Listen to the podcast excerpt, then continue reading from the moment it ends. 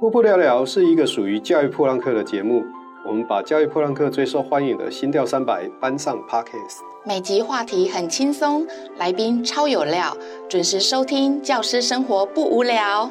噗噗聊聊，每周开聊。本节目同步上线翻转教育 Podcast。噗噗聊聊，欢迎企业单位长期或听众朋友小额赞助。支持我们，请点选节目下方资讯栏的连结，感谢大家。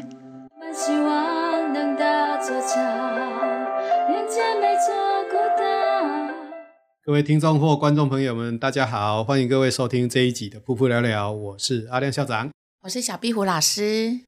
今天呢，我们的特别来宾呢，邀请到杨义林杨老师。大家好，我是来自七股区树林国小的义林老师，本身都是在偏乡的学校里面去做一个教学。七股其实是非常美的一个地方，希望大家有空可以来我们七股玩。那今天义林老师要带给我们像什么样的主题？吃喝玩乐游盐分地带。我还要补充一下，他前面没有加县市，大家可能会想说七股到底是哪里？是在台南市。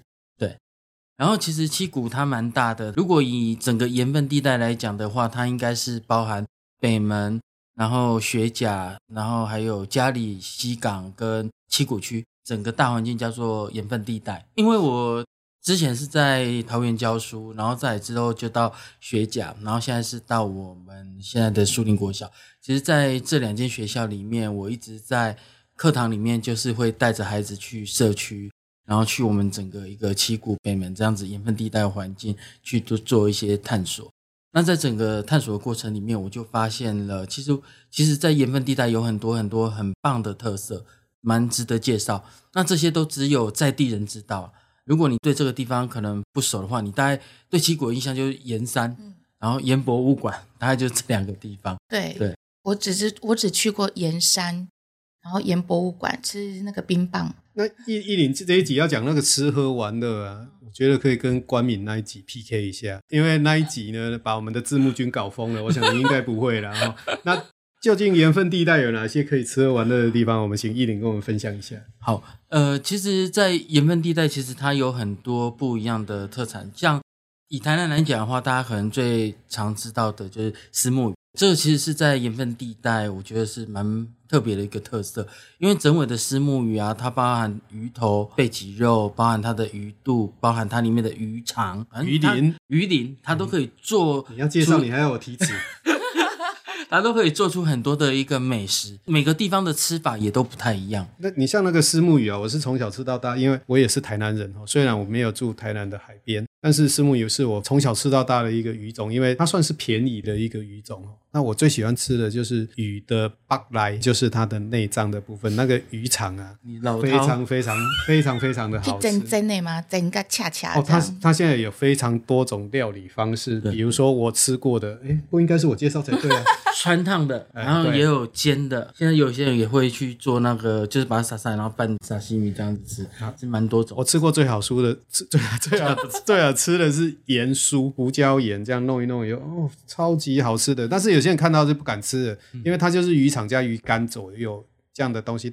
那一条虱目鱼只有一,一份一份而已，所以还不太容易吃到。我说实在的，通常在台南你要吃到渔场的话，你除非去很大的店，它可能到十一二点都还有，要不然一般的话早上就会被饕客扫光了。对，因为一般它最简单的就是穿烫嘛。没错，那个加酱油要很新鲜，然后加一点 wasabi。对对对对对，是非常非常好。那是我很喜欢吃的早餐，那是吃了会痛风的东西，因为是属于内脏类的。其实虱目鱼当地人在做的一些吃法，像以台南那那边啊，他们在吃的比较特别是，他们会煮那种西瓜面。盐分地带会种很多的瓜，然后像西瓜这种啊，那很小颗，它可能因为它为了要保持让一颗比较大一点的，而、啊、其他小颗就会把它拔掉。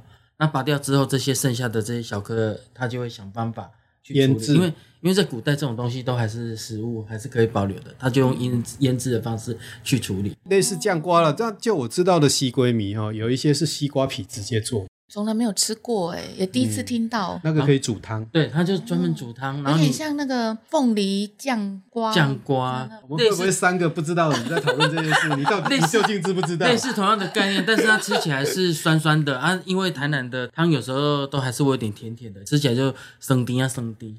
哦，台南的汤一定是甜的啦。哎，越越靠近南台南，越靠近高雄越甜。我有一次在台南吃喜宴哦，其实我自己是台南人，我自己都已经不太习惯了。各位，鸡汤也是甜，你可以想象吗？我觉得酸甜酸甜这个滋味在台南，他们很喜欢这样子的感觉。还有虱目鱼，我最喜欢吃鱼头。哎，五维郎每样称鱼头哦，就是不会吃那个鱼头，因为鱼头都是刺嘛。对，那鱼头究竟有什么好吃的地方？鱼头它其实它上面有一块肉。那还有把鱼眼睛，像我女儿很喜欢吃鱼眼睛。对，然后石目鱼，她就 是先把眼睛先先把眼先把眼睛挖出来吃，再来就是它有两个腮巴，腮巴对边，但是鱼头大概就是这样子。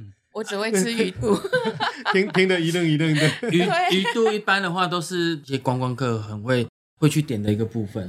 对啊，以我们在地人会吃的是鱼背脊肉，炸一炸之后，它是很好吃的下酒菜。你只要去滨海看，它有卖那个鱼背脊肉，然后炸的，你就可以买来吃吃看，真的很好吃。哦、对，以前我也不知道哦，我也是到了呃我现在的学校，然后跟他那些就是家长渔民打交道之后，才发现，哎，他们为什么会吃这这一块？因为它吃起来就是那一种肉很细嫩，然后。又有鱼的味道那种感觉。那以前呢，台南的小孩子会不喜欢吃虱目鱼，是因为虱目鱼的鱼刺非常非常的多。虱目鱼的也因为鱼刺多，所以它的价格不高。以我们家以前那种状况的话，可以吃到虱目鱼，我们已经非常非常非常的开心了。所以虱目鱼对我来讲是一种小时候非常好的一个回忆，就是好不容易有鱼可以吃那种感觉。那我就我所知哈，虱目鱼的鱼鳞是可以做香皂的。哎、欸，对对，虱目鱼鳞它可以提炼出胶原蛋白，就是你用火去煮煮煮之后，它就会把它的胶原蛋白提炼出来。那一般我们会拿来做香皂，那也会拿来做类似鱼鳞果冻。其实他想办法去去除那个腥味，对对，不容易哦。蛮介绍大家可以去吃的黑皮食堂，对对，啊，各位听众哈，你如果知道的话，去七股找一下黑皮食堂。嗯，因为我二阿姨是以前在学甲养虱目鱼的，所以后来有一阵子，我记得她会寄那个鱼汤、鱼鳞跟虱目鱼的鱼骨头去熬出来那个鱼汤，寄来给我妈妈喝。哦，那个胶原蛋白跟营养成分都非常的高，对对对，那蛋白质很好了。其实现在在吃虱目鱼汤的虱目鱼，大家不用担心有刺这件事情。因为你只要花比较高一点点的钱，你就可以买到没有刺的，人家会把刺全部剔除的那一种石目鱼。盐分地带除除了石目鱼以外，还有什么？大家非常熟悉的鹅啊，北门那边芦竹沟那边下来到七股。它、啊、其实你可以看到，在湖边有很多的养鹅啊。我说的湖是西湖啦。哦，西湖，西湖啊。OK OK，好，有转过来，OK，原谅你。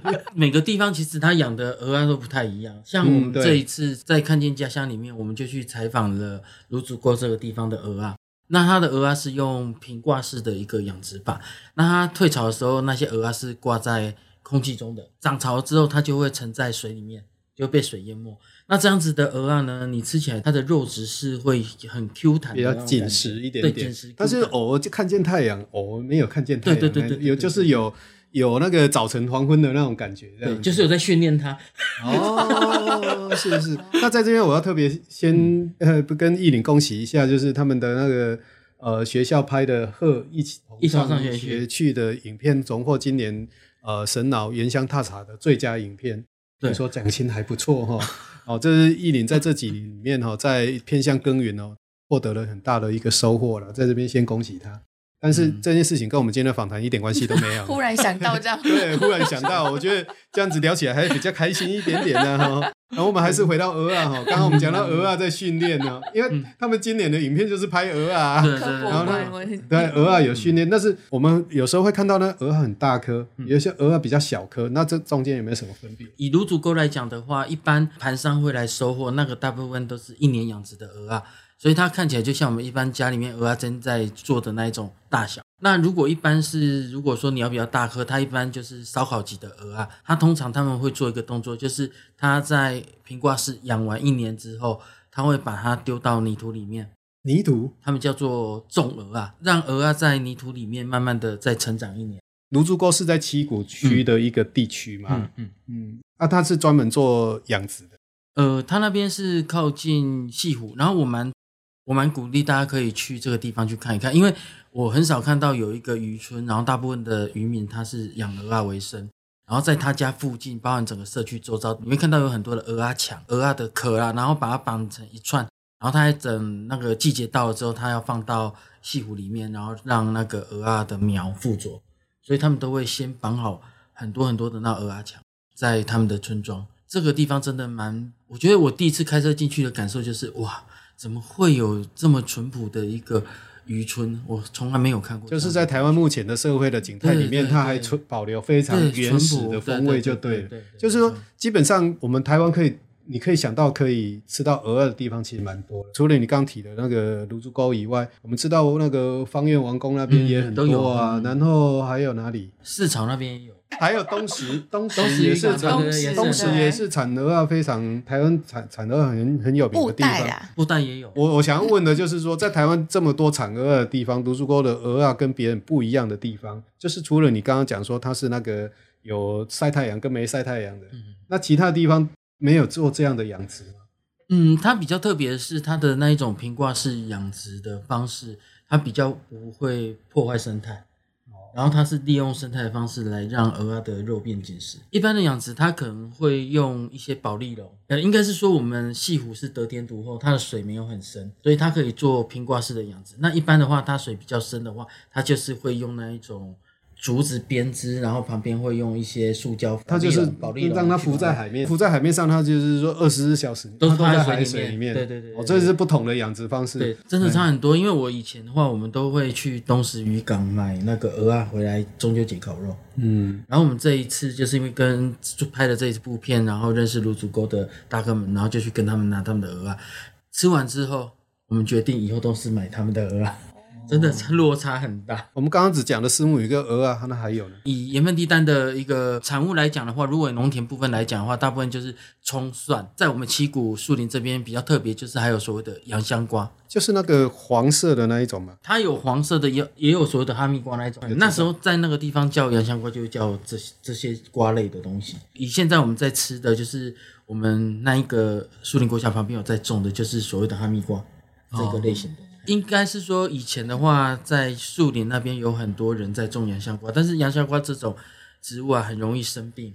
一生病的话，它就整整个那个农田那些就没办法采收。农夫有跟我说是有一种虫。那现阶段我们在我们树林那边种的洋香瓜并不多，但是我们发现农夫因为科技的方式的一个进来之后，他们有在做转型。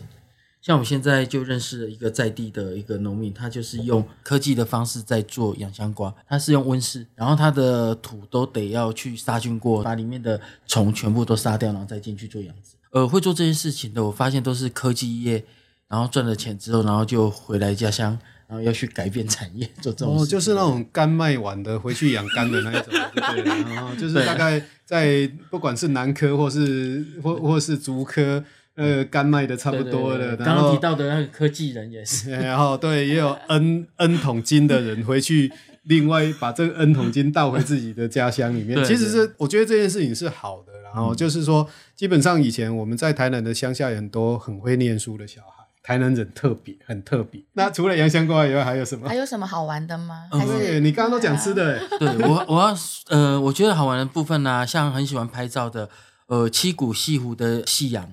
我觉得是很棒的一个风景，包含大家最常听到就是金仔角盐田那个地方的一个夕阳，是很多观光客会去的。不过我这边要跟各位分享的是，盐分地带不是只有金仔角那个地方有夕阳而已，很多地方都有夕阳，它出现的那个美是不一样的。像我蛮推荐大家去国盛灯塔，国盛灯塔那边你会看到有很多的沙洲，然后看起来就像是在沙漠一样。阿哥可以想象，当那个夕阳出现的时候，然后打在沙漠那种感觉。还有骆驼的话，就更像了。对，我们我们有拍一部片，就是在就是在仿照那种我们好像到沙漠的。哦，他那个拍起来就很像沙漠，很像沙漠。对对对对，就是刚刚那个意林讲的两个地方，我完全没有印象。对，好特别哦。其实我不太玩的啦，然后那不知道小壁虎知不知道？没有，这我完全没听过。一个是叫井仔角，私密景点是我说的，就是在国圣灯塔的沙洲。国圣灯塔，对啊，还有其实像呃刚刚有提到的那个三寮湾芦竹沟那个地方，拍整个科架，然后跟夕阳也是很漂亮的一个景点。嗯，哦，所所以除了这个以外，那边应该有很多的鸟可以拍吧？对，有，尤其最近、嗯、最近，如果各位要来台南的话，黑面皮鹭，黑面琵鹭刚好是最近他在台南渡冬的时候对，我们记得上礼拜我们全校的学生才去过，大概看了将近有两百二十八只的黑面皮鹭在那边。两百二十八只，请问你是怎么数？因为那边有一个数据表。数据，我想说观察人为什么两百二十八只可以知道的这么？你如果说两百多只，我觉得还 OK。两百二十八只，哇，这个非常非常的精细的一个数字，所以。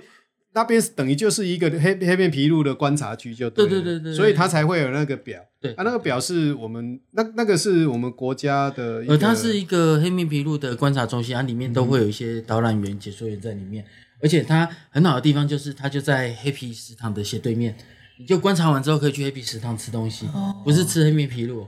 然 后我们这次还那个黑皮食堂要不要提供夜配给我们啊？我们已经提了好几次了，回去请依林跟他们讲一下，看看要不要买我们这一集的夜配啊。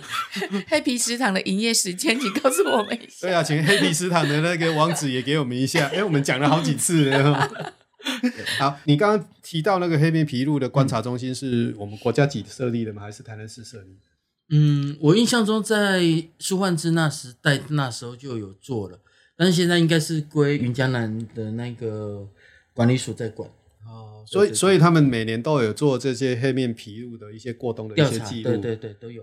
现在我们是逐年增加了，还是会有减少？现阶段其实黑面琵鹭的部分大家都还在观察，因为各位应该知道前阵子有很多的讯息，就是北门区啊有很多的光电呐、啊，西湖区很多的光电呐、啊。嗯、那光电其实对于黑皮它会有一些影响影响。那我简单来讲就是。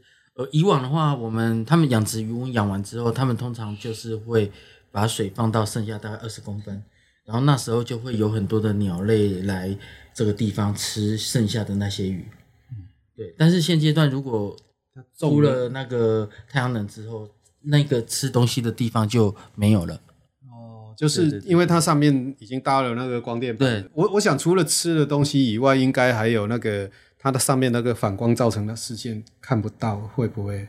我不知道了，嗯、我就随我随便想的。嗯、我有听人家这样说过，但是我觉得有些东西还是有科科学根据。根据但是我明确的感受到的是，它的环境，它的食物的环境变来源变少了，所以它就会另外再找一个过冬的地方。对，所以他们现在也是有点在转移地点。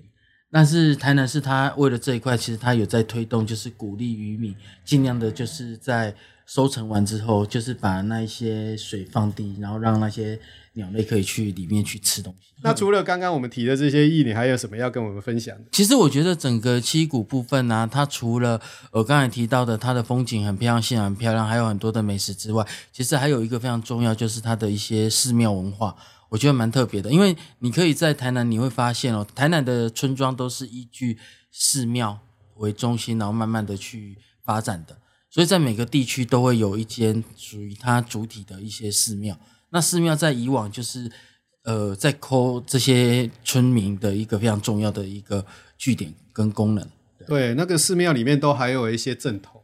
对对，除了阵头之外啊，嗯、像我们最近在调查我们学校附近那间保安宫，我们发现里面有好多国宝级大师的作品，像陈陈启春《人间国宝》。呃，他又得到了新传奖。他光他年轻的时候，在我们保安宫里面就留下了大概有二十几座的作品。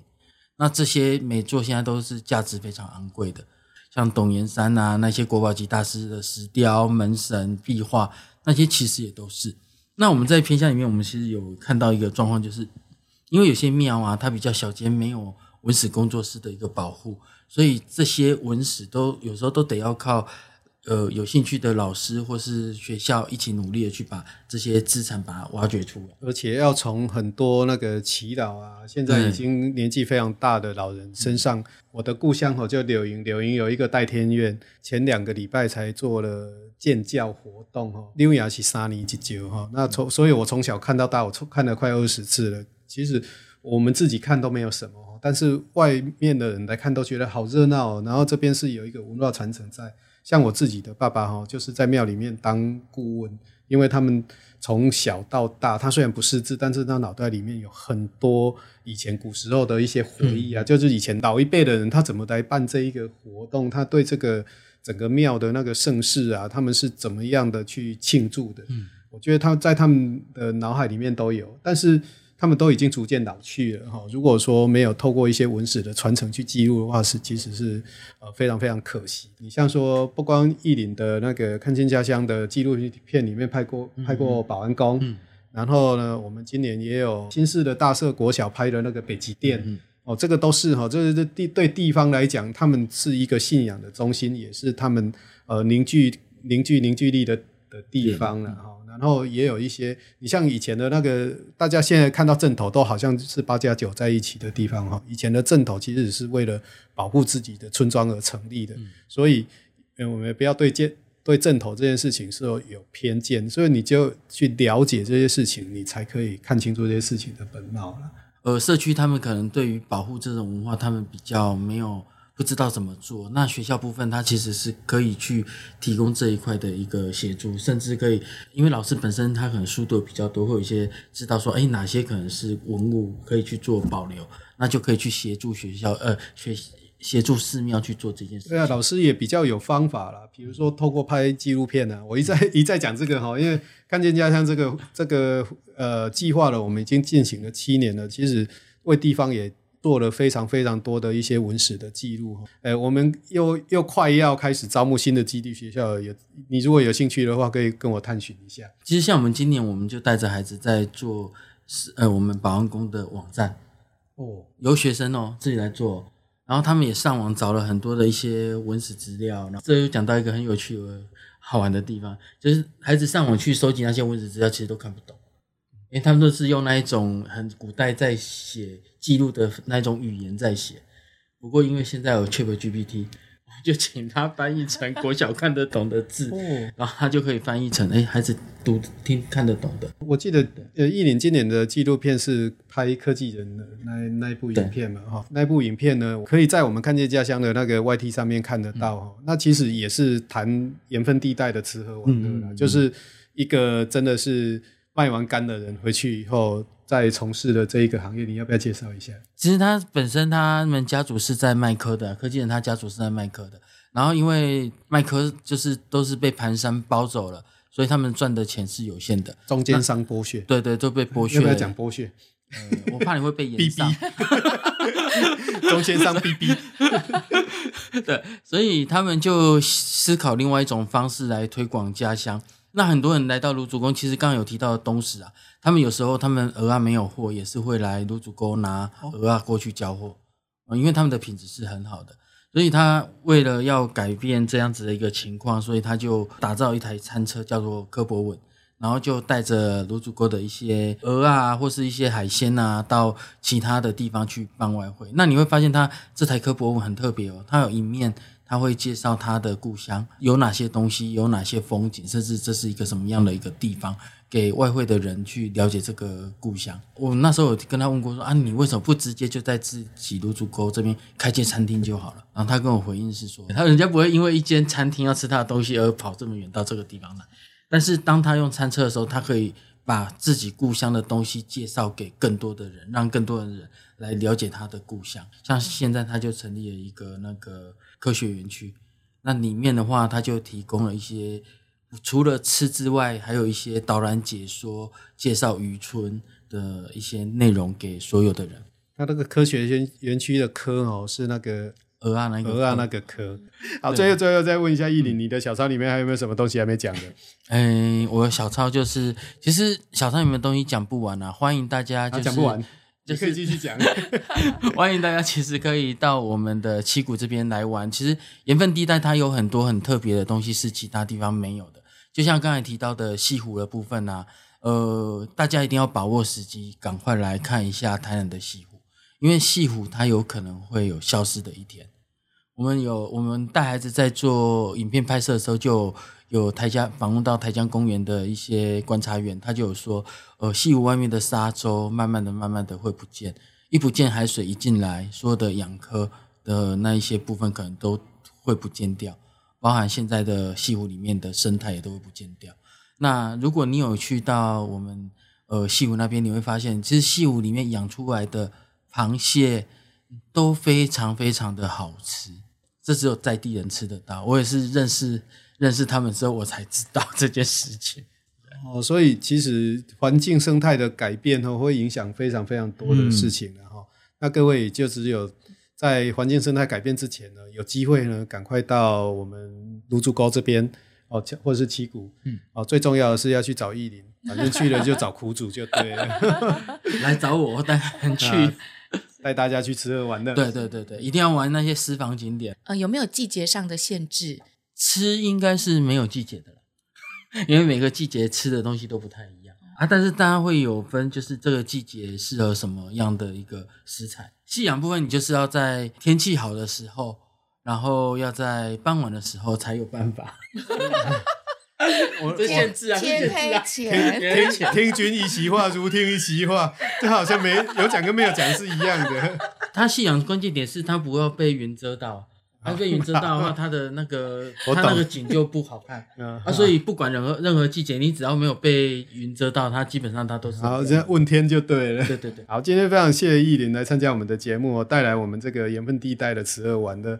呃，各位老师，寒假快到了，如果你呃寒假期间不知道去哪里哈，可以到我们七股来玩玩，也到芦竹沟去吃一下海鲜。喜欢噗噗聊聊的朋友，记得帮我们到 YT 订阅、分享、开启小铃铛。